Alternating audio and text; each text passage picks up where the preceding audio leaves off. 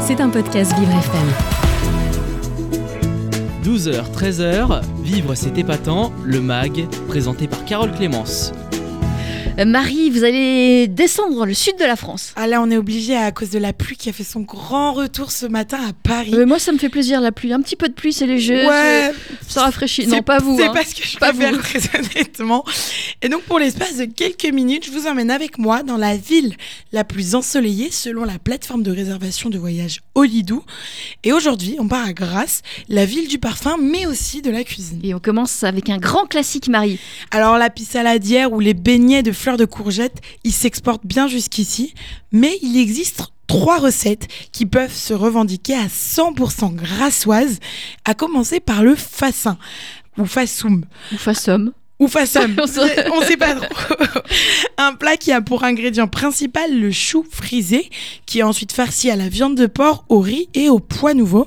Et là, les gens racontent que lorsque quelqu'un venait taper à la porte, alors qu'on était en train de le manger, eh ben on s'empressait de cacher ce plat et on disait aux nouveaux venus, c'est dommage que tu ne sois pas venu plus tôt, nous aurions partagé le fatsoum. Et d'ailleurs, il existe un tiroir dans les vieilles tables grassoises pour pouvoir le cacher. Alors hein, pour la réalisation, qui nécessite un fassumier, un filet spécial qui est aujourd'hui introuvable sur le marché, donc il va falloir demander aux grands-mères. Et on reste dans les classiques végétaux avec les artichauts barigoules grillés avec du sel, du poivre et de l'huile d'olive. Et à l'origine, cette recette paysanne consistait à faire cuire les artichauts comme des barigoules qui sont en fait des champignons cueillis sur les racines de chardon. Et en fait, les cuisiniers de Provence ont élaboré une farce pour l'artichaut qui était farcie donc de barigoules hachées et assaisonnée avec divers aromates et du lard. Et on a aussi le saut, alors le sous-saussou. C'est pas facile à dire. Le Sous-saussou. C'est un plat à base de concombre pelé en rondelles salées au gros sel, d'amande, de lait et d'ail. Mm. D'autres spécialités liées à la grasse? Il en existe beaucoup, Carole, pour tous les cités, mais je ne pouvais pas ne, pas mentionner la porchetta. Alors, c'est un cochon de lait farci. La porchetta, c'est l'une des spécialités emblématiques de la région. Alors, le porcelet est farci d'ail pilé, de feuilles de laurier émi- émiettées, de sauge haché, de thym, de sel, de poivre. Puis, il est rôti à la broche ou à un four très chaud pendant deux heures à arroser régulièrement. Et un autre gros classique que de l'été, un perso que j'adore, c'est la tarte provençale qui laisse généralement apparaître les beaux morceaux de légumes méditerranéens composant sa garniture euh, comme tomates, courgettes, oignons, voire même aubergines, poivrons, olives noires, tout dépend de ce que vous aimez. Et euh, autre production du soleil entrant dans sa composition, le fromage de chèvre, parfois de la mozza ou encore de la crème fraîche, de l'huile d'olive, des herbes de Provence, du basilic, des du sel, des épices.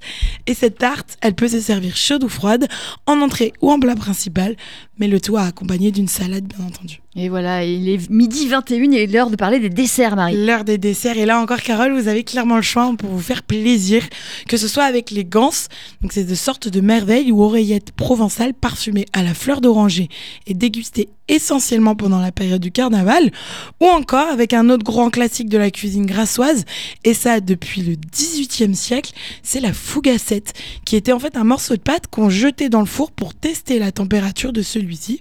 Et en fait, une fois cuite, cette sorte de brioche à la fleur d'oranger, eh ben, c'était le casse-croûte des cuisiniers et de leurs apprentis.